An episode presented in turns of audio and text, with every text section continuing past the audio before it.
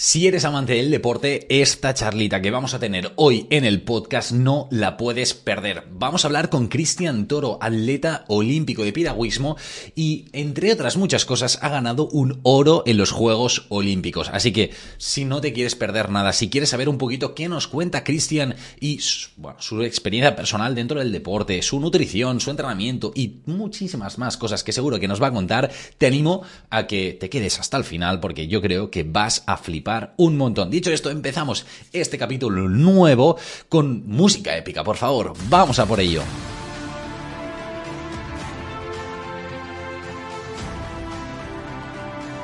Antes de entrar a tope con la entrevista de Cristian Toro, vamos a agradecer a nuestros patrocinadores plan de este plan de formación para nutricionistas, estudiantes de nutrición, dietistas que quieren formarse, que, que, quieres formarte en nutrición eh, deportiva de forma 100% práctica. Si es así, si esto es lo que quieres, simplemente escríbeme plan de por privado, por Instagram, por TikTok, por donde quieras, incluso por mail, y te explico en detalle cómo funciona este plan de formación 100% práctica en nutrición deportiva. Dicho esto, también agradecemos a nuestro colaborador Crown Sports Nutrition, una empresa dedicada a la nutrición del deportista con muchísimos de sus productos con el sello Informet Sport. Este, este sello que nos avala, que son productos libres de sustancias dopantes perfectas para el deportista. Ahora sí que sí, vamos a hablar con Cristian Toro, atleta olímpico y medalla de oro en los Juegos Olímpicos, entre otras muchas eh, medallas más. Ahí lo vamos.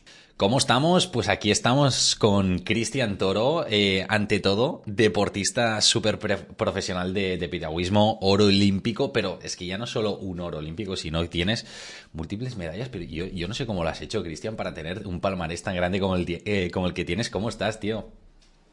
Muy bien, muy bien. Eh, descansando ahora unos días ya por, por casa, llevamos casi dos meses en Sevilla y bueno, aprovechando ahora aquí por Madrid y a descansar un poco esta semana, que la semana que viene nos tenemos que poner las pilas otra vez. Sí, ¿qué, tenéis? ¿Qué tenéis para la semana que viene? ¿Mucho tú te entreno? ¿Se vienen competiciones importantes? Cuéntame un poquito.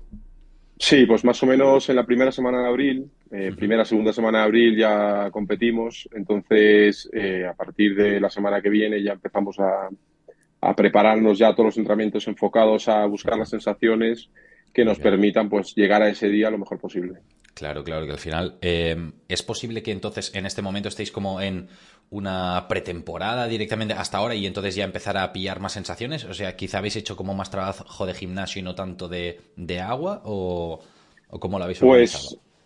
Pues sí, estuvimos, estuvimos hasta, como por llamarlo de alguna forma, hasta hace poco de pretemporada y ya estas últimas, este último mes y medio, algo así, ya apretamos un poco más y este mes y medio que nos queda hasta competir, pues ya es la puesta a punto prácticamente, es buscar sensaciones y, y pues, eh, rendir al máximo cada día para estar al 100% en la competición. Súper guay, Cristian. o sea, en este sentido, súper top al final, tío, cuando, cuando estamos en un nivel tan alto, ¿no? Como en el que estás compitiendo tú, final, pues es esto, es full todo el año, ¿no? Eh, con muchas cosas. Eh, ahora quizá en un momento, ¿no? Con más pretemporada, con un entrenamiento más, aplicado, ¿no? A, una composición corporal o a pillar más sensaciones en agua. Al final esto es súper chulo.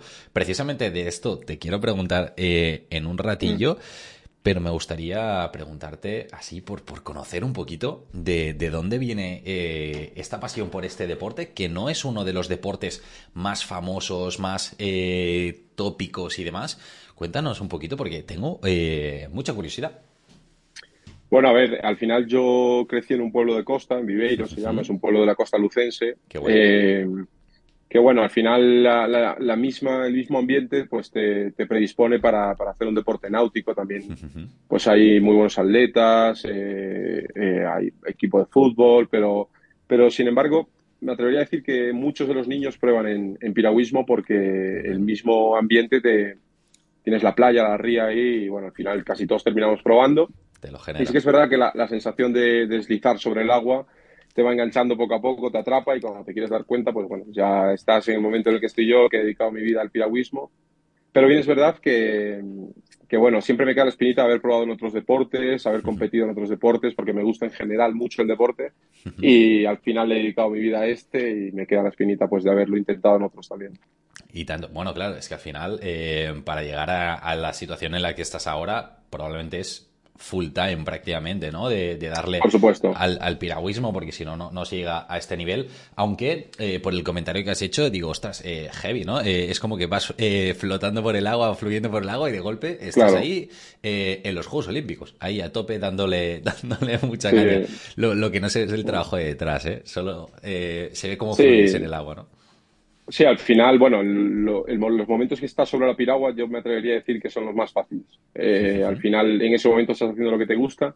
Claro. Lo más complicado es todo lo que renuncias, todo el momento que estás fuera de la piragua, los momentos que estás lejos de la familia o lejos de los amigos, las cosas que te pierdes, viajes, eh, múltiples experiencias que al final tienes que renunciar a ellas para, para poder buscar esa mejora, ese, ese pequeño plus que te, que te posiciona pues con, con garantías eh, para afrontar los Juegos Olímpicos o un campeonato del mundo.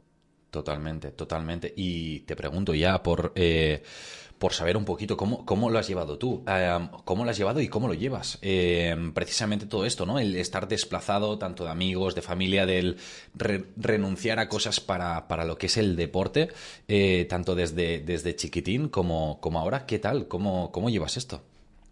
Bueno, yo lo he llevado, pues, eh, por momentos muy bien, por, por, otros momentos no tan bien. Al final he visto, como quien dice, las dos caras del deporte. Eh, me atrevería a decir que uno de mis mejores momentos deportivos, eh, en los que mejor físicamente estaba, pues dejé de disfrutar por completo del deporte. quise, yo en ese momento tenía unos 25 años más o menos y, es que literalmente no podía subirme a una piragua, o sea, no disfrutaba nada. El día a día era muy duro y, tuve que, apartarme casi un año, unos meses de la piragua del deporte eh, para, poder recuperarme, recuperar la motivación, reencontrarme y, volver a empezar. Entonces ahora estoy como en una segunda etapa en la que no renuncio a, todo, eh, pero sin embargo estoy en una etapa bastante madura, deportiva, me gusta mucho también haber pasado por ese momento porque creo que me preparó para el resto de, mi vida, es decir, para, para el post-deporte también, porque parece a veces que, estamos como obligados a, si todo te va bien, a estar bien anímicamente, ¿sabes? y no es así para nada. La gente, la gente muchas veces nos ve por la tele ganar una medalla y, yo puedo decir que después de una medalla, yo hablo por mí, porque otros deportistas tendrán otras sensaciones. totalmente. Pero yo, yo sentí un vacío muy grande, un vacío muy, muy grande. Es decir, me volví a casa, es decir, sí, tengo un oro olímpico, eh, campeonatos de Europa, campeonatos del mundo, pero nadie me va a devolver eh, cuando tenía 16 años y novia a mis padres, o nadie me va a devolver ciertas cosas a las que ya han pasado, ya no puedo recuperarlo. nunca y, y, claro, tienes que reestructurarte un poco ahí para poder, para poder continuar.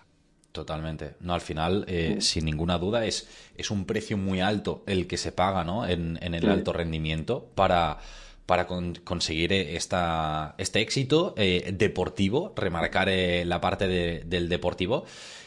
Si, si, te lo pregunto así, es una pregunta un poquito heavy, quizá para un jueves a estas horas de, de la tarde, pero, ostras, tío, si tuvieras que volver a un Cristian de 12 añitos, ¿volverías a pasar por todo para llegar hasta tu mismo momento a nivel deportivo o habrías cambiado cositas?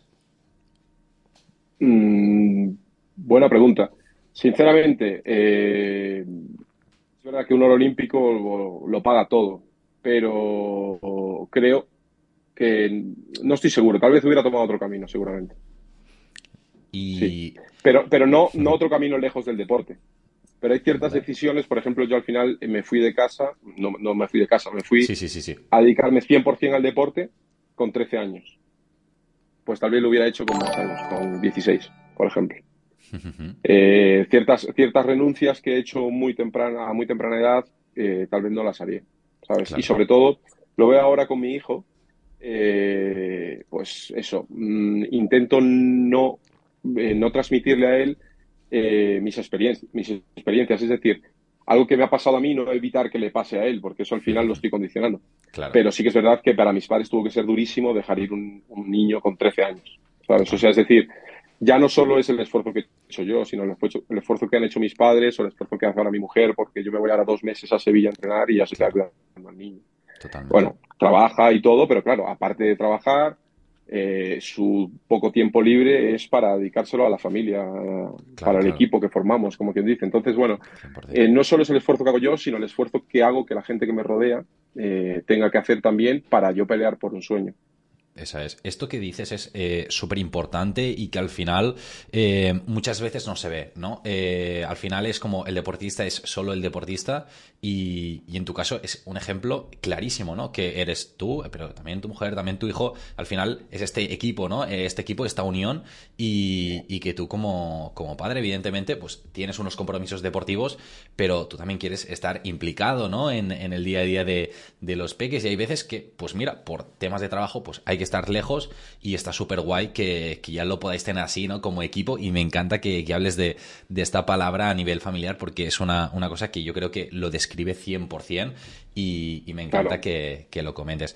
Súper guay, súper guay precisamente por esto, claro, em, supongo que desde que también tienes el peque, em, y ya no solo desde que tienes el peque, sino que decías, ostras, si gana una medalla, un oro olímpico, ¿ahora qué? ¿Es, ¿Es a por otro? ¿Es a por otro campeonato a nivel mundial, eh, es priorizar más eh, la familia. Cuéntame, porque claro, eh, yo no tengo ni idea de decir, ostras, una vez lo tienes quizá el máximo éxito a nivel deportivo, que podrían ser unos Juegos Olímpicos, ¿cómo te propones un nuevo reto?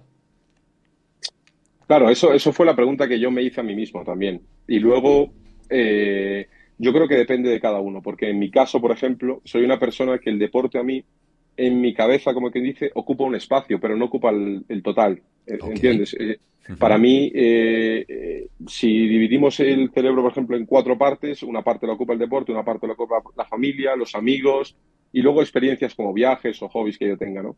Entonces, el deporte profesional te obliga a renunciar a todo lo demás. Entonces, la sensación después de conseguir el oro, yo lo que tuve es el decir, voy a seguir dejando que este campo ocupe todo mi espacio, ¿sabes? Porque, por, ejemplo, mi hijo o mi mujer, es decir, hay ciertas experiencias que pasan y pasan, o sea, y no vuelven atrás, ¿sabes? Entonces, mm, tú tienes que saber si quieres renunciar a eso, o sea, el precio es muy alto. Y después, eh, yo, yo, la frase que me digo a mí, yo me veo con 50 años mm, y me digo a mí mismo, por ejemplo, me digo, a mí me da igual tener 50 medallas que 45.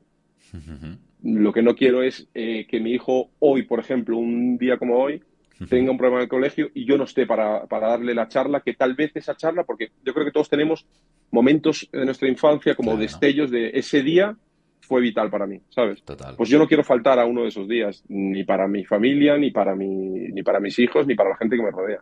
¿Entiendes? Entonces, es una tesitura un poco complicada, porque yo ahora, mm, tal vez por haber renunciado desde muy pequeño a estar con mi familia, ahora le doy una importancia muy, muy, muy, muy grande. Sobre todo desde que tengo, desde que tengo un niño, eh, quiero estar al 100% para él, para lo que necesite y, prepararlo para el día de mañana, pues que, que pueda convivir en sociedad como una persona normal. Claro que sí, claro que sí. Me parece súper guay. Al final es reordenar las prioridades para, lo que realmente te, llena a ti, ¿no? Eh, que al final es lo más importante, que se haga lo que se haga, sea a nivel deportivo, a nivel eh, laboral fuera del deportivo o de lo que sea en, la vida, pues que sea lo que te motiva y lo que realmente te, llena, ¿no? Así que, eh, Cristian, tío, me, encanta esto que me comentas y precisamente un poquito sobre el día a día y, y demás ¿Cómo es un día a día para ti? Bueno, pues a día de hoy le dedico prácticamente todo al deporte. Es verdad que también estoy preparando oposiciones para las fuerzas y cuerpos de seguridad. le dedico el tiempo que me sobra, pero claro, estoy cansado, eh, es complicado. Bien, es verdad que como te comentaba antes, estoy en una segunda etapa de mi carrera deportiva en la que procuro disfrutar cada día.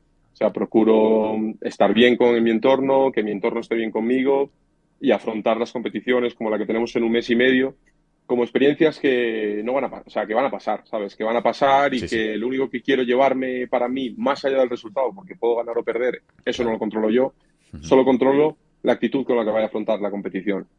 Entonces sí que quiero el día de mañana eh, estar orgulloso de, la forma en la que afronté pues todas estas competiciones de, mi segunda etapa y, y, disfrutar con mis compañeros. Este año tengo un compañero que la verdad es que es un ejemplo para mí también. Eh, es, un, es un chico súper trabajador que me, me, ayuda a estar motivado y trabajando y, la verdad es que, bueno, es mucho más fácil trabajar de esta forma Así que bueno, esperemos que la competición nos salga bien, pero sea lo que sea, eh, hemos disfrutado entrenando también.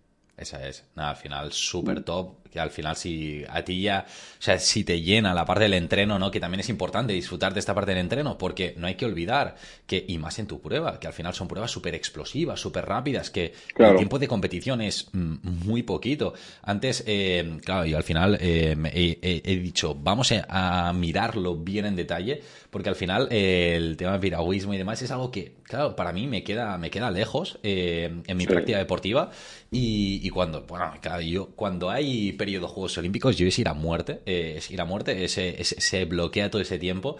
Y entre otros muchos deportes, siempre me ha apasionado el poder ver, entre otras cosas, eh, el piragüismo. Y, tío, y el otro día, cuando digo, va, me voy a mirar un poquito las, las competiciones para cuadrar y mirar los timings, los cronos exactos también para poder hablar de nutrición de forma más, eh, más detallada. Y digo, es que son 30 segundos, es minuto 20, es ir volando, ¿no? Realmente en, en la competición.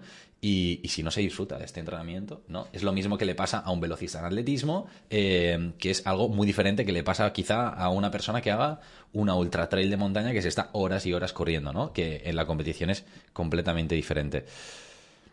Te Correcto, sí, yo. Sí, yo, yo por ejemplo, eh, como, como a todo, yo creo que los deportistas tenemos la mentalidad siempre de buscar lo positivo, buscar la grieta dentro de cuando te dicen eso es muy difícil, eso es complicado, buscar una grieta en la que tú tampoco lo ves tan complicado. en, en, el caso de las pruebas explosivas, la parte positiva es que no tienes mucho que pensar.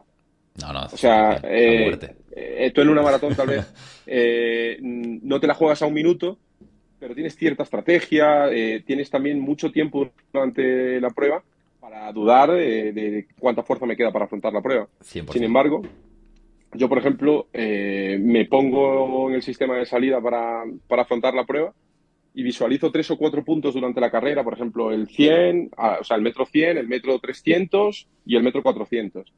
Y me aíslo, me aíslo muchas veces, es que no sé ni con quién estoy compitiendo. ¿sabes? No sé ni qué, rivales llevo a la derecha, qué rivales llevo a la izquierda. Mental estoy completamente enfocado en lo que voy a hacer, en lo que quiero hacer. Y esto simplifica todo un montón. Entonces, es verdad que te la estás jugando, te juegas todo el entrenamiento de un año, te juegas muchísimas cosas, pero vas a hacer algo que has repetido durante muchos días, ¿sabes? Claro. Entonces, no cambies, como decía eh, mi entrenador de cuando estaba preparando los Juegos de Río, dice, ese día no te tienes que cambiar ni de calzoncillo, o sea, no cambies nada, haz lo, que lo que sabes hacer. Esa es. Entonces, de, lo difícil que es, resulta luego fácil de competir porque no tienes nada que pensar. Claro, claro. A muerte y, a, darle, a, darle mucha caña. Luego ya se disfrutará así eso de, de la repetición, de ver los puntos de técnica, de ver cualquier cosa, ¿no? Pero en competición a muerte. Claro, claro, y sobre todo al final lo que disfrutas es eh, entrar por meta y, tener la sensación de que tú te has exprimido al 100%, porque es lo único que puedes controlar. O sea, muchas veces em, los nervios de los competidores, sobre todo en categorías inferiores, vienen por el hecho de, fijarse unas metas que son erróneas. O sea, el ganar, queremos ganar todos, pero no lo controlas eso. Tú no lo controlas. O sea, tal vez en un deporte mm, cuerpo a cuerpo, como puede ser el boxeo, pues tal vez puedes controlar hasta cierto punto la pelea, pero tampoco la controlas. Pero un deporte como el atletismo, el piragüismo, la natación, son deportes en los que yo solo puedo controlar lo que estoy haciendo yo. Es decir, si, si yo me he preparado para hacer 20 en mi prueba y yo hago 1.20 y al lado hay un chico que hizo 1.19, solo puedo darle la mano. Yo, no, yo he hecho mi trabajo. Felicidades, claro. ¿sabes? Entonces, si, si tú enfocas eh, la victoria o la derrota, si tú enfocas un buen resultado o un mal resultado, solo si ganas, hay veces que puedes ganar y, la, realidad es que tú no has hecho una buena carrera. Simplemente tus rivales han sido peores y te han dejado ganar, como quien dice. Y hay veces que has hecho la carrera de tu vida y hay otro chico que ha hecho aún mejor que tú. Entonces, en el momento en el que nos quitamos la mochila de ganar o perder y nos limitamos simplemente a enfocarnos en lo que nosotros podemos controlar, 100%. te quitas muchísimos nervios encima. Eh, totalmente, totalmente. Al final, eh, yo cuando, cuando hacía atletismo y hacía atletismo de velocidad, precisamente 100 eh, metros y más, es eso, es competir contigo mismo. Evidentemente tienes una persona al lado, ¿no? Pero has de ir focus a rebajar marcas y cuando vas focus a rebajar marcas, realmente es cuando salen los resultados, ¿no? Cuando al final luchas contigo mismo y decir, ostras, yo voy a explotar al máximo, ya no solo la competición, sino también los entrenos, ¿no? De vas a muerte en entrenos y de ahí ir totalmente totalmente a muerte. Así que eh, súper guay, Cristian, que, comentes todo esto. Y precisamente, hablando un poquito de esta preparación, de, este focus, quería saber un poquito cómo, cómo estructuráis eh, vuestros entrenos, qué tipo de entrenamientos tenéis. Eh, me imagino que entrenamientos más de fuerza, entrenamientos más de, técnica, más de agua. Cuéntanos un poquito, porque al final el piragüismo es un deporte que no es súper popular y creo que puede ser súper interesante. Explicar un poquito cómo te preparas tú, tío. Pues bueno, técnicamente es un deporte bastante complicado. Comparado a otros deportes que hay, partimos de la base de que eh, nos deslizamos por un medio que no es el nuestro, no es el natural. Es decir, un atleta, por ejemplo, corre, pero eh, todos caminamos durante todo el día. Entonces, la superficie por la que tú vas a hacer tu deporte es la que sueles pisar habitualmente, ese es el suelo. Quiero decir, mm, estás acostumbrado a ello.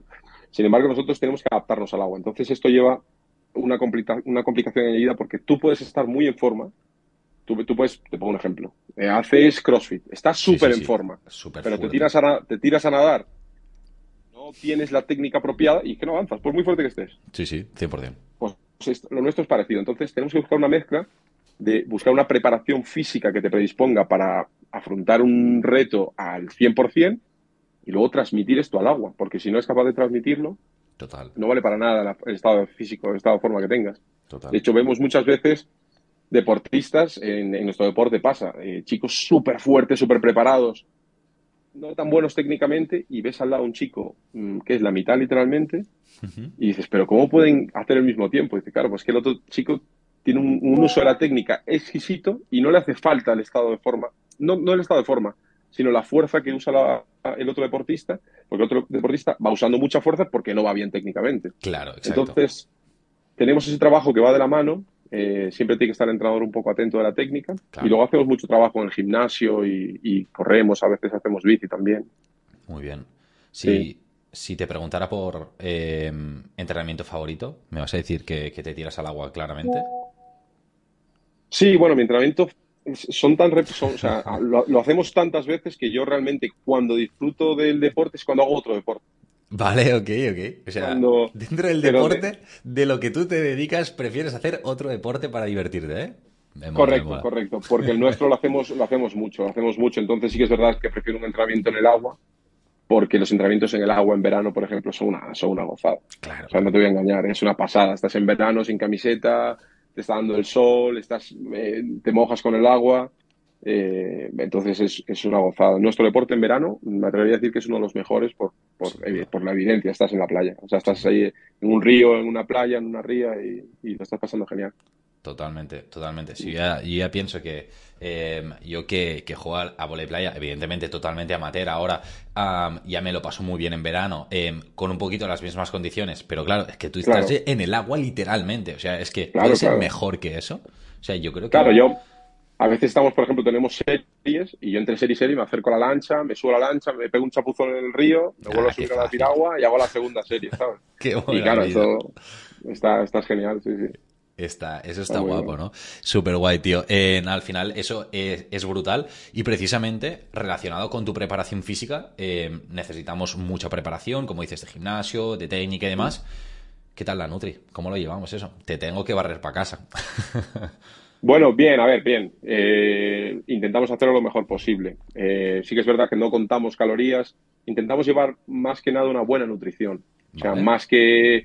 Eh, sí que es verdad que cada dos, tres semanas nos hacen antropometría analítica, nos miden la grasa, nos hacen de todo, pero por tenernos un poco controlados.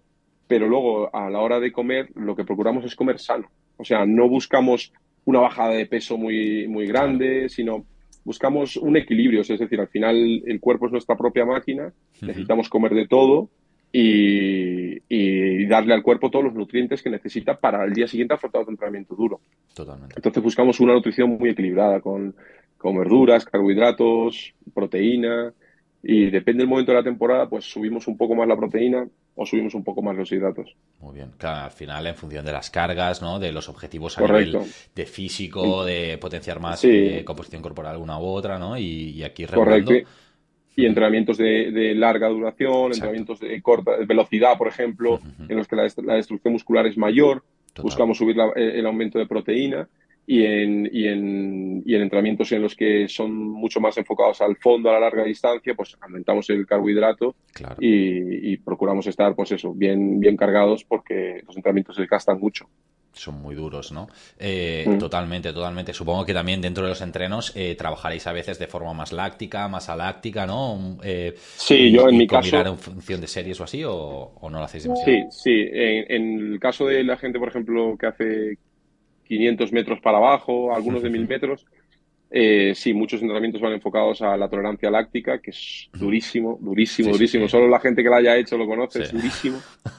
Y claro, yo que vengo de la velocidad, tengo picos altos de láctico, también tengo buena tolerancia al láctico, pero claro, a veces estoy envenenado, como digo yo, y uff.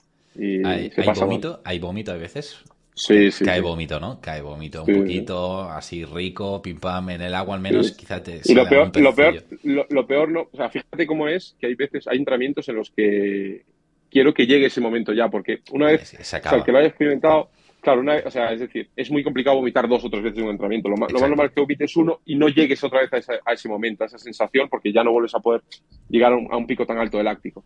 Y hay entrenamientos en los que sé que voy a llegar ahí y es como que casi quiero llegar ya para quitarme, ¿sabes? Total. Pero claro, a veces es, a veces es duro. Es como quiere llegar ya al pozo para empezar a salir por eso es, eso es, eso es. Quiero, quiero, caer a lo más bajo del pozo, a lo más oscuro que haya para empezar a, salir y ver la luz.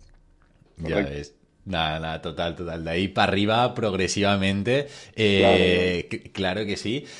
me, me, mola eh, esto que comentas, ¿no? Que al final, eh, no sé si os lo hace algún nutricionista, preparador físico, fisios, no sé quién os lo hace, que os hace las mediciones y demás. ¿O tenéis alguna persona en concreto? Sí, tenemos un centro médico en, el Centro de Alto Rendimiento Joaquín Blum en Madrid. Ah, tenemos un, centro médico con médicos con la especialidad de medicina deportiva que se encargan pues de de adaptar un poco cada deporte, porque claro, luego es lo que te digo, te viene por ejemplo un luchador que te dice, mira, es que estoy ahora mismo pesando 92 kilos y compito en dos semanas en 84. Tengo que perder 7 kilos, pero no puedo perder músculo. No puedo perder músculo. ¿Sabes? Entonces, claro, ahí es cuando se complica. Nosotros, sin embargo, es todo mucho más lineal, entonces es un poco más mantenimiento. Yo creo que el trabajo que ellos hacen hacia nosotros es mucho más fácil que hacia, por ejemplo, un luchador, que es lo que digo, que tiene que perder 7 kilos en una semana y media, ¿sabes? Totalmente. La dieta sí que tiene que ser, y la nutrición tiene que ser muy, mucho más medida. Totalmente. Sí, en este sentido sí que em, al final eh, hay como picos ¿no? de, la temporada en las que coge una importancia más especial. Sí que es verdad que en vuestro caso, bueno, precisamente te quería hablar eh, o preguntar, mejor, mejor dicho, sobre un poquito la estructura de competición, porque claro, hay veces que en función del tipo de deporte, pues eh, puede haber varias series en un mismo día em, o varias carreras en un mismo día. ¿Os funciona así un poquito a modo clasificatorio vuestra mm. competición? Porque al final esto implica también bastante desgaste muscular y sobre todo a nivel energético y hay que recuperar muy bien eh, entre medio de, cada una, entre comillas, de las series, que son carreras, claro.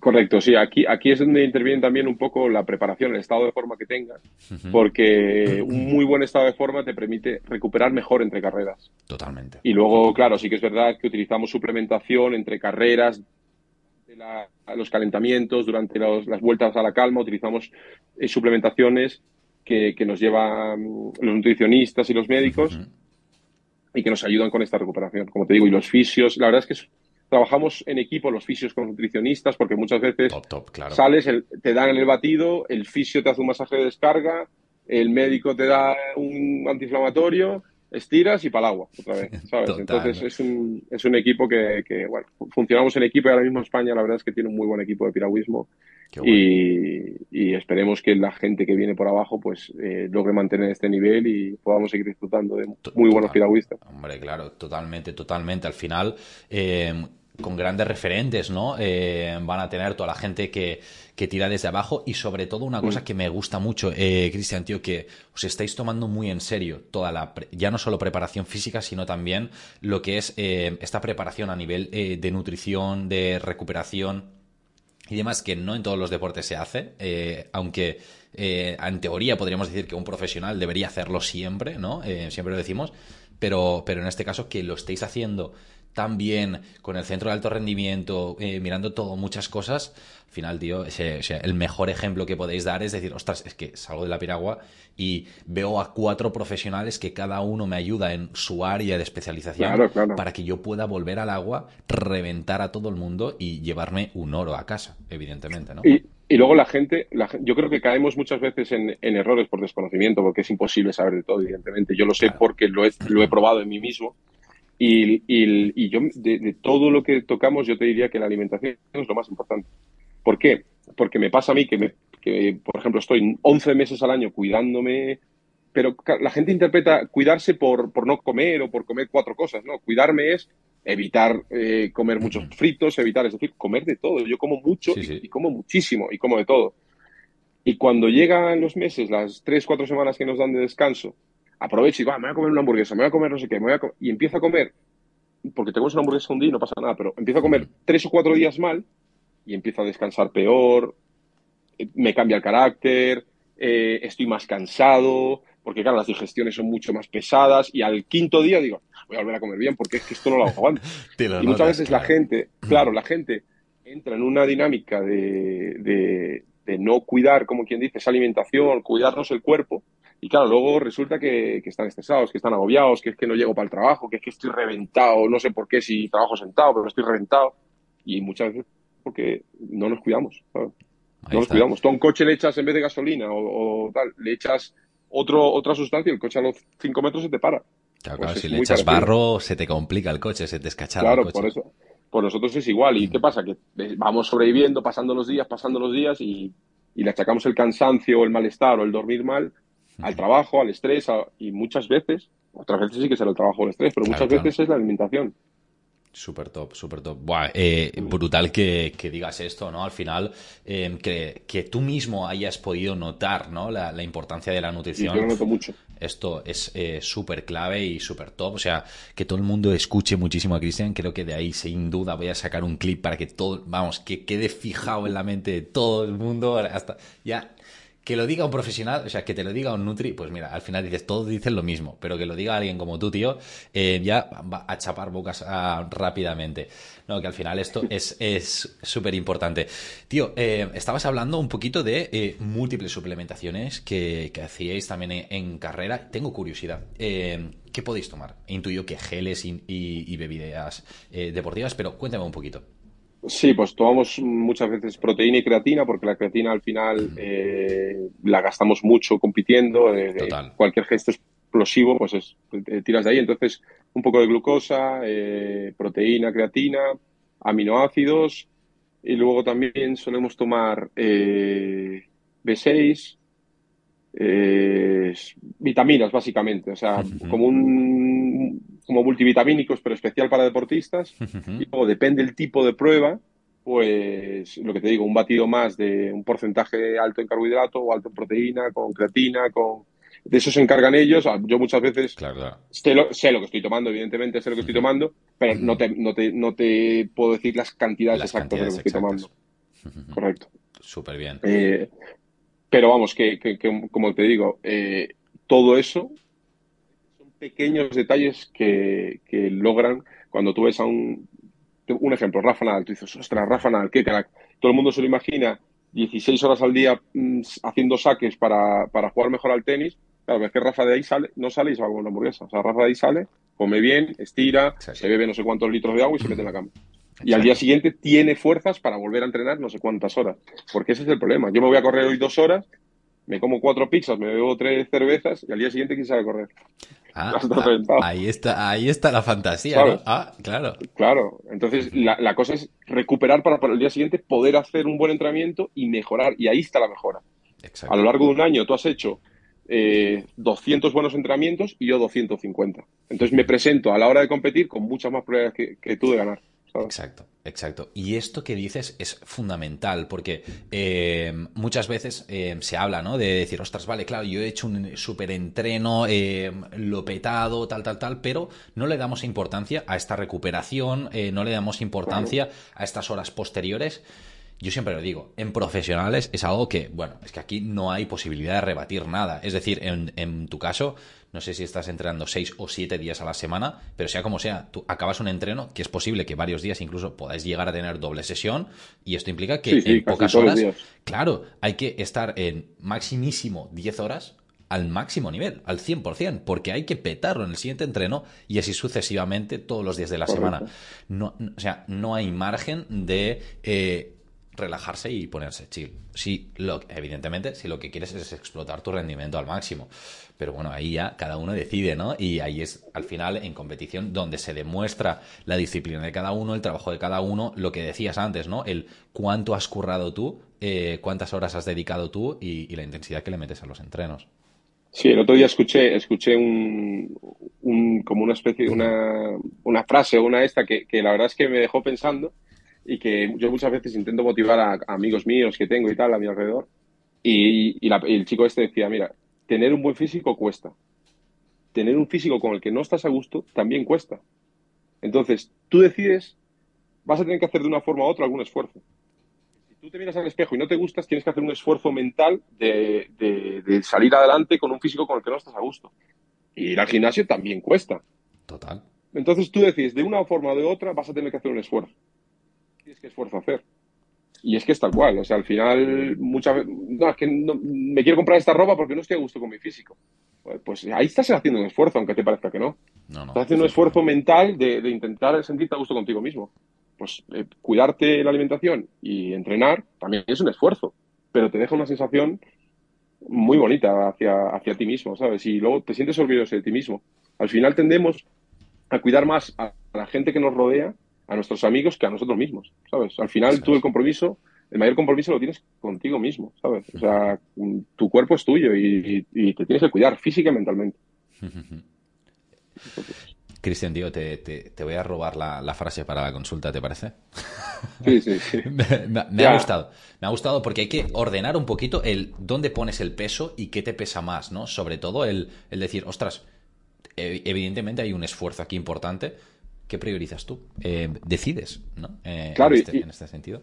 Y, luego tendemos a, los extremos, el blanco-negro. Yo se lo digo a veces a amigos míos, es que yo no puedo salir a correr ahora una hora. Claro, que nadie está diciendo que salgas a correr una hora, sal 10 minutos.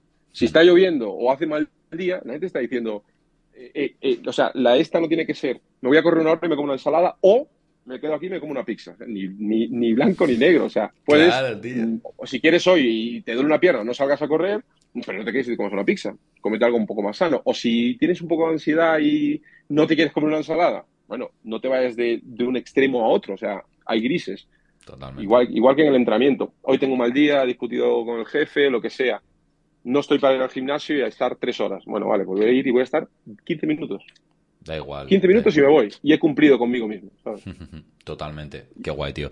Me, parece súper bien. Ya te digo, eh, tú la descubriste hace poco. La eh, descubro este, este enfoque, ¿no? Eh, yo contigo, Cristiano. Así que, sin duda, lo, voy a utilizar. ya te lo, te lo, digo y ya te escribiré. A ver qué me dice. Vale, muy bien. Súper guay. Precisamente decías algo ahora muy chulo, ¿no? Y es el tema de la composición corporal. de cómo te ves, de cómo te sientes y, de ahí a tope.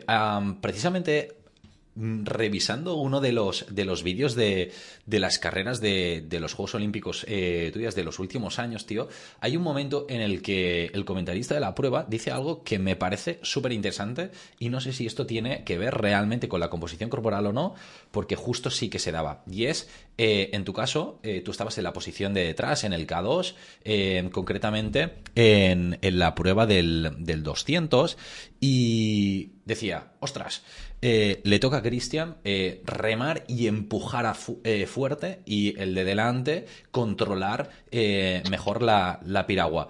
El de detrás, en tu caso, Cristian, tienes la responsabilidad de estar más fuerte y con más potencia física para realmente ser el que tira a nivel de, fuerza de la piragua. No, o sea, realmente, realmente no. Se busca el la excelencia en ambos deportistas y luego se configura se configura la embarcación una adelante y una atrás en función eh, con criterios técnicos. Vale. se busca un criterio técnico para definir quién va adelante y quién va atrás. Antiguamente y, normalmente suele coincidir que la persona más potente va atrás. ¿Por qué? Porque lo que hablamos antes, normalmente el que tiene un poco mejor técnica no requiere de esa fuerza. Vale. Entonces, el mejor técnicamente suele ir adelante. y, como es mejor técnicamente, muchas veces no requiere de tanta fuerza para hacer avanzar la piragua. Okay. Entonces, por eso tú cuando ves muchas veces alguna configuración de embarcaciones, ves atrás un animal y, y, delante un tío un poco más fino, pero suele ser criterios técnicos, porque el de adelante es, como por así decirlo, un media punta que, en el fútbol, me estoy al fútbol, un media punta que tiene muy buena técnica de regate, se topa con un central de dos metros que te levanta el jugador un metro y medio para arriba de la patada que le pega. Pues suele ser, un, suele ser un, un, poco, un poco esto, ¿sabes? El de adelante es como una persona técnicamente rica y la de atrás también suele, puede coincidir también que los dos sean dos animales y buenos técnicamente y tienes que poner uno adelante y uno atrás. Sí, sí, evidentemente, evidentemente. No, no, y que una cosa no, es la otra. Pero eh, sí que, ostras, lo he pensado cuando, cuando lo oía eh, el otro día y digo, ostras, se lo tengo que preguntar porque realmente me puse a ver varias carreras en YouTube a decir, ostras, vamos a analizar un poquito porque, bueno, es que yo soy muy friki y a la que veo algo tiro de filón y me meto a tope. Eh, y me puse a analizar un poquito composiciones corporales y sí que se veía un poquito esto que dices, ¿no? que se ve esta potencia física detrás y digo, ostras, se lo tengo que preguntar porque no sé si es un, entre comillas, requerimiento de que se busque así o simplemente porque se acaba dando, ¿no? Así que, nada, resuelta mi, duda existencial. En, nuestro, en nuestro caso para Río, por ejemplo, eh, yo deportivamente soy, soy, muy potente, eh, Saúl también, pero técnicamente es mejor que yo. Entonces, claro, él, va él en ese momento iba adelante y lo que se buscaba un poco era que él canalizase esa potencia que yo soy capaz de dar, canalizarla y usarla. Muy bien. Y él, es súper potente también, pero es más rico que yo técnicamente. Entonces, claro, el entrenador dijo, mira, pongo a este atrás a meter vatios claro. y que Saúl utilice los vatios que este chico le da más los que él puede hacer y bueno, y pues le estuvo muy acertado el entrenador. Dúo, eh, claro, ¿no? Eh, y, perfecto en, en, este caso, al final eh, se demostró como un excelente resultado, ¿no?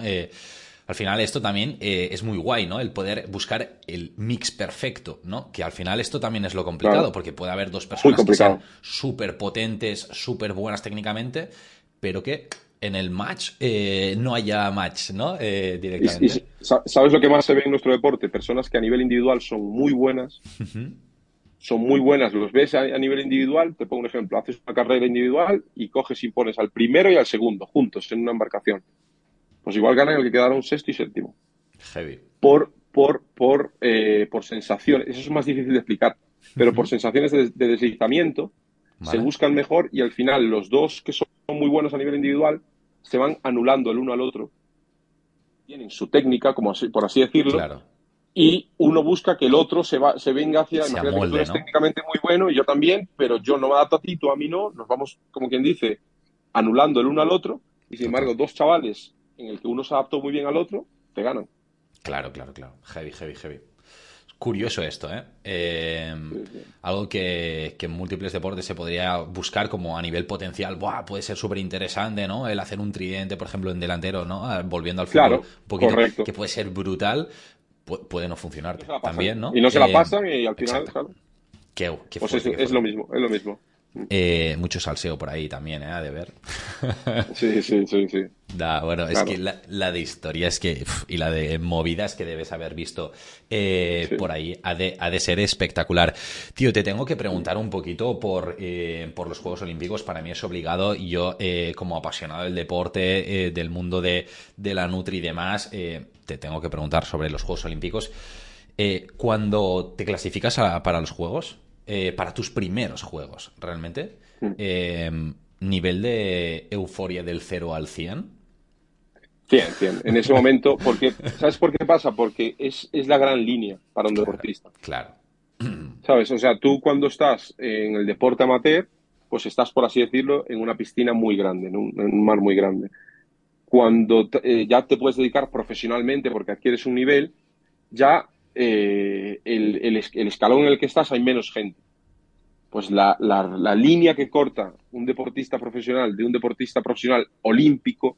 Esa es la clave. Claro, ya es un, claro, ya es un escalón en el que ya hay muy poca gente. ¿sabes? Y entonces, tú cuando eres deportista profesional, sabes que esa línea está ahí. Entonces, en el momento en el que tú, clac, te subes a ese escalón y ya comes en la mesa de otros deportistas, Claro, ahí eso es el gran cambio, el gran cambio. ¿Sabes? De hecho, es lo que te digo, o sea, al final, el ganar unos Juegos Olímpicos, campeón olímpico, ya es lo máximo. Total. Pero la gran línea, yo te diría que está en ser o no ser olímpico. O sea, yo, yo, lo, yo lo veo así, vamos, yo lo veo así. Porque luego la final es, es, la final es una final. La puedes ganar, puedes quedar tercero, puedes quedar sexto. Es una final, ¿sabes? Y te puede salir bien, ganas, campeón olímpico, te puede salir dos décimas peor y quedas séptimo. Parece que eres Ah, es que es séptimo, ya, bueno, sí, pero No, me vas a quitar el, orgullo de, haber llegado ahí. ¿eh? por eso, por eso te digo. me pasa a mí, por ejemplo, que me gusta mucho ver, ver el ciclismo. Ves a veces una subida al tour, una subida complicadísima, 20 kilómetros para meta y se descuelga uno. ¡Ah! Se ha descolgado. Y claro, hay veces que parece que, es malísimo, ¿sabes? Es malísimo. no ha aguantado el pelotón. Digo, a ver, ese, chaval seguramente nos suelte el primer kilómetro, que se ponga a rodar, ¿sabes? O sea, estamos hablando de lo mejor, de lo mejor, de lo mejor, Total, total, total. Lo que pasa es que desde el sofá de casa... Se ve muy bien, tú ves ¿eh? Al último, tú ves al último en una final olímpica, de lo que sea, deporte que sea, pero tú cuando ves un deporte practicado por un profesional parece fácil. pero es que demasiado fácil, ¿eh? Tú ves el, lanzamiento de, sé, martillo, jabalina, salto, tú lo ves y dices, ostras, pues ya haber saltado un centímetro más cuando te pones en la pista mm. y ves a la altura a la que saltó el chaval ese, sí, sí, tu madre mía, ¿cómo puedes saltar hasta ahí? Me pasa a mí, eh, que soy deportista. Total, total, Yo en la Bloom, en el, centro, en el centro de alto rendimiento, veo a otros deportistas hacer su deporte y digo, ¿cómo puedo hacer eso? ¿Sabes? ves a Lida, Valentín levantando peso, ves a Carolina Marín cómo te devuelve un volante que no veo ni dónde está el volante. Y digo, ¿pero cómo puedo hacer eso? Total, total. ¿Sabes? Es tal cual, es tal cual. Es muy loco, es muy loco. El mundo del deporte realmente cuando, cuando se está en un altísimo nivel, incluso cuando, cuando ves a un deportista que realmente eh, domina la técnica, que realmente practica muy bien el deporte, o sea, es de quedarte embobado, disfrutando eh, de lo bien que lo hacen, ¿no? Y dices, ¡buah! Qué bien lo podría hacer yo. Luego, si te pones a hacerlo, dices, qué vergüenza, o sea, ojalá no lo hubiera dicho nunca, ¿no? A mí me llamó la atención en 100 metros liso de atletismo porque va a sonar, va a sonar a broma lo que digo, la gente no pensará qué tal, pero me daba la sensación de que iban flotando. Qué heavy. No veía, no veía cuando daban la zancada, o sea, parecía que iban flotando literalmente, ¿sabes? Y claro, y al final yo soy velocista también, entonces admiro mucho la, capacidad esa de, ir a esa velocidad. y claro, tú estás sentado en el estadio, ves desde dónde corren, a dónde corren en nueve segundos y dices, madre mía, tío y lo ves pasar y es, es precioso. Sí, sí, sí. O te pones a correr. Yo ahora que estoy preparando las pruebas, los cuerpos y fuerzas de seguridad, tengo que hacer una prueba de mil metros corriendo, que a mí me cuesta, o sea, me refiero, paso bien la prueba, pero no corro como, como se puede esperar de, dices, ah, este es olímpico, pues tiene que correr el mil en dos minutos. Pues no, ¿sabes? igual me cuesta bajar de tres minutos. Claro, claro. Y luego ves maratonianos corriendo a 2.45, mm, tres, dos horas y pico. Y tú, mm, me está dando rabia verlo, ¿eh? Claro, y, los, ves, los ves pasar y dices, es que no lo aguanto ni 400 metros. Y se tira dos horas así ese tío. Total, total. ¿Sabes? Entonces, eh, te quedas embobado viendo otros deportes, tal cual. Es total. Bueno, es, es brutal, ¿no? O sea, realmente de sobre estas cosas, o sea, es que es se puede hablar eh, horas, horas y horas. Y, tío, em, en unos juegos eh, supongo que vosotros tenéis la parte de competición, la parte de estar focus con, vuestra disciplina y demás, pero supongo que también tenéis tiempo para ver otras cosas. os, os, dejan un poquito de tiempo. Supongo que cuando acabáis vuestra prueba sí. Eh, antes, supongo que un poquito más complicado, más nervios. No, antes estás completamente, o sea, estás cuidando todo. De hecho, yo recuerdo, por ejemplo, nosotros estábamos en Copacabana, en Leblon, en la zona de Leblon de, Río de Janeiro. Habíamos alquilado un piso, estamos fuera de la villa, queríamos para que te una idea, no bebíamos ni, ni, de los hielos, ni el grifo, y el entrenador, el fisio y tal. Terminábamos de comer, para que te una idea, el nivel que tienes en ese momento de paranoia, de no lesionarte porque sabes que estás cerca de poder ganar unos Juegos Olímpicos. Claro que terminamos de comer, íbamos a recoger el plato para llevarlo a la pila y no nos dejaban, como que no, no, no, no, es que te cortes, se te caiga el plato, nos decía el entrenador y dice, déjalo ahí, déjalo ahí, lo recogemos nosotros. ¿Sabes? que ahí, ahí es donde te das cuenta, ahí es donde te das cuenta el decir, claro, es que parece que no, pero, pero yo sé, o sea, se te cae el plato, te hace un cortito aquí y, te fastidia, ya está, y no... Totalmente. Son cosas que, que, la gente, pues, eh, yo creo que, que es, eh, algún día se tiene que hacer un programa de seguir una preparación entera con un deportista hacia los Juegos Olímpicos y estar con él allí, porque realmente yo he estado en, partidos de fútbol súper importantes y nada se parece a los Juegos Olímpicos. Nada, es que, es que la presión que, o sea, la presión que debe haber ahí, la emoción, o sea, ha de ser palpable. O sea, yo, yo me imagino, bueno, no sé, eh, el brutal comedor el los dos días que, nadie ha competido todavía donde todos os, lo estáis por jugar todo en, los, en las próximas semanas, en los próximos días. O sea, el nivel de focus de tensión ahí ha de ser espectacular. Bueno, claro, tú piensas, un poquito esas sensaciones ahí. Porque... Tú piensas que ahí, ahí está lo mejor de lo mejor de cada deporte. Sin duda, sin duda. el típico chaval de que tú presumes que dices, ah, yo fui a clase o yo conocí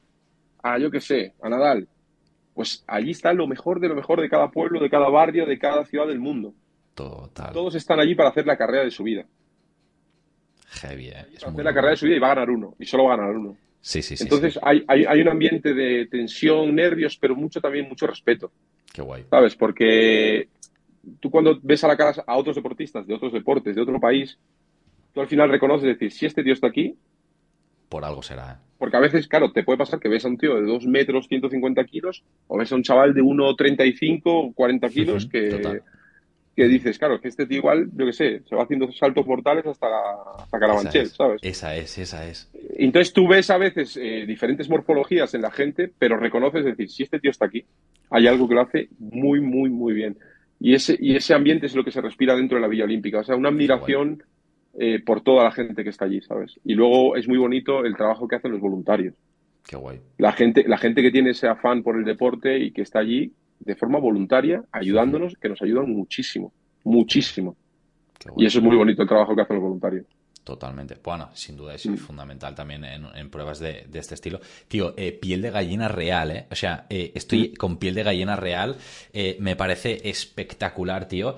al final es una auténtica locura el, el, poder estar allí. Y ya no solo por la admiración del talento, sino porque al final yo creo que todos los que estáis, bueno, yo creo no, estoy 100% convencido de que hay, evidentemente, un trabajo brutal y el respeto por decir, yo también sé lo que es estar dedicándolo, lo que decíamos al principio, ¿no?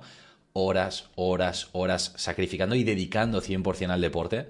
Ostras, tío, es que esto entre, entre vosotros, aunque no se diga, está implícito, yo creo que en el saludo del hola, tío, eh, estamos aquí los dos. Vaya currazo, ¿no? Todo el mundo dirá, eh, qué buenos que son, qué tal, no sé qué, pero es eh, eh, solo entre deportistas, ¿no? Una, dos miradas entre deportistas super pro de decir, hay mucho trabajo detrás. Y sabes qué pasa también, que el, deportista es muy autoexigente, entonces tú eres el primero que, que te haces, que te llevas al límite y te haces mejorar y mejorar y mejorar y mejorar y mejorar.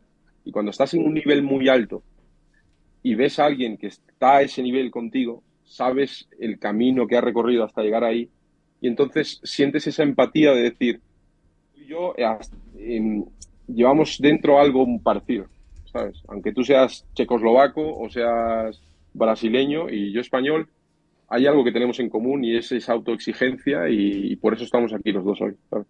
Qué guay. Entonces es muy bonito, es muy bonito. Qué guay, tío. Eh, me gustaría hacerte un juego súper rápido.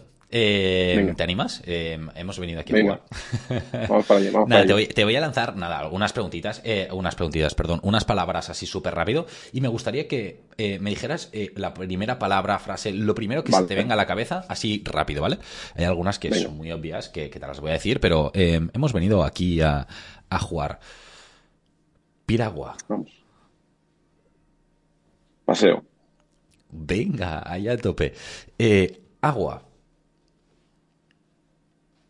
Eh, diversión. Vale, ok. Gimnasio. Eh, exigencia. Nutrición. Eh, mm, básico. Ok. Juegos Olímpicos. meta. Familia. Todo. Qué guay. Y la última, a ver si hay aquí salseo. París. Expectativa. Va, ahí se vienen cosas grandes. Sí, sí, esperemos, esperemos. Esa es, tío. estas eran un poquito las preguntitas. Eh, bueno, las, mm. las palabrillas. Eh, precisamente ahora decías, ¿no? París, expectativa. Mm. Un deportista como tú, tío, ¿cuántos eh, meses, años empieza o sea, atrás empieza a prepararse unos juegos? O sea, ¿cuándo empezáis ya a poner el foco en París? Porque claro, entre medio hay mundiales, hay europeos. Eh, ¿Cuándo ponéis el foco y decir, ahora sí es París? Mira, yo sinceramente eh, es una expectativa, pero no deja de ser un resultado. Es decir, para que yo pueda estar en París, se tienen que dar una serie de resultados. Y, como hablamos antes, son resultados que yo no puedo controlar. Entonces, lo que, sí, lo que sí puedo controlar yo es que si la final de París es, por ejemplo, eh, a día de hoy quedan 380 días, pues de esos 380 días yo voy a dar mi mejor versión cada día. Más opciones de poder ir allí. Totalmente. Pero yo no voy a poder controlar al 100% estar allí o no. ¿Entiendes? Entonces, focalizarme y ir o no, o sea, que, sea lo más si voy o que sea un fracaso si no voy, está mal enfocado por completo. Totalmente. Entonces, yo me fijo y digo, me quedan, por, por poner números redondos, me quedan 100 días pues voy a entrenar 100 días lo máximo que pueda, comer lo mejor que pueda, descansar lo mejor que pueda. Y el Cristian Toro de aquí a 100 días tiene que ser un superhéroe prácticamente comparado al de hoy. y ese estará bastante cerca de, conseguirlo o no. Pero si, si alguien está cerca va, a ser ese, Cristian. Qué guay, qué guay. Entonces, bueno. Así, lo enfoco, así lo enfoco porque creo que para todo es lo que hablamos antes de los, grises. Eh, el enfoque es súper importante súper importante. Eh, para todo, para nuestro trabajo, para nuestra vida, para, eh, no todo tiene que ser blanco o negro. Eh, yo creo que el enfoque de, las cosas, el diálogo interno, el tratarnos bien a nosotros mismos, permitirnos estar bien, estar mal, el, diálogo, como te digo, hoy me duele la cabeza. Que no quiero correr, es que no sé qué, y que salgas a vocecita y te diga, tío, pero es que no hace falta que corras, pero vamos a, yo qué sé, hacernos una cena guay o vamos a dar un paseo y a comprar algo en vez de comprar la cena aquí, me voy a ir a comprar la cena a un kilómetro que está aquí, así me pego un paseíto y tal. Ese diálogo interno, cuidarte a ti mismo, te hace mejorar, te hace mejorar en todos los aspectos de tu vida. Qué guay, tío. Me, encanta esta, esta filosofía realmente que, tienes, tío. Creo que es súper sana. Creo que realmente marca la diferencia de, la excelencia porque al final eh, esto sana y hace que estés a tope todos los días porque la mente o sea, la mentalidad es positiva siempre, ¿no? Es de, buscar lo positivo, de buscar eh, el punto mínimo de motivación para aprovechar y, mejorar. Y, tío, eh, te tengo que decir, chapó, eh, porque me parece súper, súper top y, y tío, de verdad, eh, yo mismo en, mi propio día a día, o sea, te lo digo ya abiertamente y lo digo a todo el mundo que esté escuchando, eh, voy a coger cositas de aquí. O sea, porque me parece, me parece muy chulo. Te lo digo, te lo digo eh, en plan sinceridad, tío. Sí, yo, o sea, si a la gente que está escuchando, que, claro, en este caso no puede intervenir con nosotros, pero me preguntasen, ¿qué me dirías tú para, para, para mi día a día, para el deporte, para lo que te dediques, una empresa o lo que sea, o eres autónomo o lo que sea? 100%, o sea, mi filosofía de vida es solo invertir la fuerza en lo que yo puedo controlar, solo en eso. El resto no lo puedo controlar como tal. Yo no puedo controlar si llueve, yo no puedo controlar si hace frío. Entonces, si un día hace frío, si un día llueve, tengo que buscar la forma de hacer lo que yo quiero hacer. Pues yo, no, o sea, se está lloviendo y no quiero hacer algo, ya, vale, no va a dejar de llover. Claro. Entonces, mm, ¿qué voy a hacer yo? Eh, lo que yo puedo controlar. ¿Qué quiero hacer? Esto, pues lo voy a hacer. O sea, no, ya dejará llover mañana. espero, ¿no? ya está, espero. Y si llueve mañana, pues, pues mañana sigo igual. O sea, es otra cosa, ¿no? Enfocarnos en lo, que en, lo, que podemos controlar nosotros. Muchas veces yo lo hablo con mi mujer. A veces, como todo, nos surgen inconvenientes con, yo que sé, el piso o el niño o lo que sea. Y siempre, eh, pues hago como un, un, un fundido a resumen. Vamos a resumen. Todo lo que acabamos de hablar, ¿qué podemos nosotros hacer? Esto, esto y esto, ya está. Vamos a hacer eso. Ya está. El resto no lo podemos controlar. Seguimos. Y ya está. Y eso te simplifica, te evita mucho, mucho divagar y mucho, mucha incertidumbre. Totalmente. Qué guay, tío. Eh, super, tío. Eh, antes de, dejar de ir a descansar mucho y a recuperar, que sé que estos días tienes eh, mucho tute, se, viene mucho tute, eh, te quiero proponer una cosa. La primera es que retes a alguien a, venir aquí a charlar conmigo. Algún deportista que digas, ostras, eh, que se venga, que se venga. Y, le paso clip. Vale, pues mira, un chico, no sé, si se lo puedo decir se lo puedes preguntar a Adrián Ben, que es un atleta que, es del mismo pueblo que yo de Viveiro y es un chaval que, lo ha hecho muy bien y que yo espero que lo siga haciendo eh, lo siga haciendo muy bien también. Se llama Adrián Ben, es de hace 400 y 800 si tú dices que has hecho atletismo, pues seguramente te pueda decir bastantes cosas que te, que te guste también. Qué guay, claro que sí. Pues eh, le escribiré eh, así por, por Instagram, le diré, un señorito me ha hablado de ti, em, vente para el podcast y vamos a, a charlar un poquito, claro que sí. Y, Cristian, tío, em, no te lo había dicho, pero quiero ofrecerte el... Lánzame una pregunta. Em, algo que digas, ostras, tengo curiosidad, puede ser sobre Nutri, sobre lo que sea algo que tengas curiosidad de decir sobre lo que quieras. Vamos a por ello. Vale. Eh, me gustaría saber, cuando tú tienes un objetivo, ¿a cuánto tiempo te enfocas en conseguirlo? O sea, cuando tú tienes, quiero llegar a este punto, es decir, eh, la forma en la que tú cumples metas es a corto plazo, a largo plazo, a medio plazo.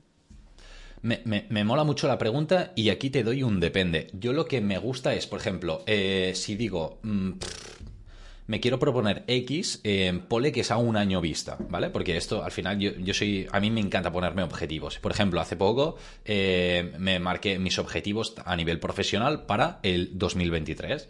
Entonces, yo lo que dije fue, perfecto, yo tengo que acabar 2023 con estos objetivos. Entonces, yo lo que me hago es marcarme como, ok, me visualizo generando, habiendo conseguido este objetivo, eh, y entonces empiezo a tirar para atrás marcando como todas las metas y todos los puntos que tengo que haber hecho antes para llegar a ese objetivo hasta el día de hoy. Es decir, si hoy día 16 de febrero de 2023 me tuviera que proponer algo para diciembre de 2023, yo me pondría ese día y diría, vale, Javi, eh, si yo qué sé, si tengo que conseguir un objetivo a nivel de composición corporal, ¿vale? Pongamos este caso a nivel de Nutri. Vale, yo quiero eh, estar pues 3 kilos por encima a nivel de masa muscular o lo que sea, da igual. Eh, yo diría, vale, ¿qué tengo que conseguir? Vale, pues uno, probablemente haber ido a un nutricionista, a un entrenador personal, tal, tal, tal, tal, tal, perfecto. O sea, que esto salga de mí. Y luego decir, vale, pues tantos días de entreno, tantos días de tal, pa, pa, pa, todo lo que depende de mí para atrás y poderlo establecer. De esta forma es como que yo realmente cuando de semana en semana o de día en día voy avanzando es como que voy haciendo check, decir, perfecto, mini objetivo cumplido, ¿no? Mini objetivo cumplido. Y de esta forma luego quizá no, no consigo ese objetivo, pero sé que me lo he currado, ¿no? Y, sé que, que realmente he hecho todo lo que estaba en mi mano para haberlo conseguido y si no ha sido así, también decir, hostia, si no lo has conseguido, cacho perro, es porque te han faltado cosas por hacer, ¿sabes? O sea, y poderme autoevaluar. Claro, eso, o sea, eso es bastante parecido a lo que, a cómo lo hago yo. Eh, y yo no sé si tú haces lo, siguiente que te voy a comentar, que creo que es prácticamente lo más importante, y es, eh, yo por ejemplo, cuando visualizo a Cristian Toro en los Juegos Olímpicos, digo, eso, eso me gustaría llegar ahí, me lo creo. O sea, realmente claro, claro. Sí, sí, sí, sí. O sea, porque hay gente que dice, no, es que quiero tener abdominales, me encantaría, ya. No, es que te lo tienes que creer. O sea, tú tienes que decir, yo es que voy a tener abdominales de aquí a un año, es que lo voy a hacer. Realmente lo voy a tener. Y para tenerlo tengo que hacer esto. Pues me enfoco, pum, pum, pum, pum, pum. ¿Por qué? Porque si vas un poco retrasado, eres tú mismo que te dice, escucha, escucha, aprieta que no llegas. Que no sale, que, no sale. Entonces, la visualización, que nosotros lo trabajamos mucho también, es muy importante. Es decir, hay cosas, nada, sin, no voy a decir la típica frase, nada es imposible, pero eh, adquirimos niveles altísimos de preparación los seres humanos si confiamos en, lo que estamos haciendo. O sea, hay gente que ha subido el Everest, hay gente que ha bajado 3.000 metros al agua, o sea, hemos hecho de todo, hemos pisado la luna. Podemos conseguir muchas cosas, pero claro, tenemos que creer que lo vamos a conseguir. Esa es la clave. Esa es la clave, el creer, el creerte que lo puedes conseguir. Y eso es lo que yo creo que falla a muchas personas cuando se plantean un objetivo, como, como muy bien dices, sí, yo cuando, cuando me los planteo me lo creo, pero bueno, y al final eh, soy súper Pero porque tomas, tomas, tomas la, decisión desde la motivación. Un día estás motivado, voy a hacer esto. Ya, claro, pero es que hacer eso, mm. igual pasa mañana no estás tan motivado. Claro, claro. Entonces, ahí es, ahí es donde está el que puedo controlar yo. O sea, cuando estoy desmotivado, cuando no estoy tal, ahí es donde tú mismo tienes ese diálogo interno de animarte y tener conversaciones internas tú mismo. Eso creo que es súper importante. Qué guay, eh, totalmente. Eh, preguntón, o sea, me parece brutal. O sea, creo que al final aquí también hemos sacado una reflexión eh, final súper, súper interesante. Cristian, tío, eh, ha sido un súper, súper placer. Estoy encantadísimo de haber podido charlar eh, por aquí. Hablaré con, con Adriana a ver si, si se viene a charlar también por aquí. Eh, tío, que vaya súper, súper bien. seguimos en contacto. Te iré, vamos, siguiendo todo el contenido, evidentemente, iremos charlando para, para verte en París. Ahí te, saludaré así. Hey, bro, ¿qué tal? esperemos, esperemos estar allí. Esa es, tío. Em, que vaya súper bien y a tope con, estas competiciones que, tenéis a la, vuelta de la esquina, que son las importantes para hoy, para que son las primeras que, hay que llegar a tope. Tío, lo dicho, un súper placer y nada, tú mismo, si, si quieres decir alguna cosita así para... Nada, que muchas gracias a toda la gente que nos apoya. La verdad es que siempre recibo eh, mucho ánimo por parte de la gente, siempre con cariño.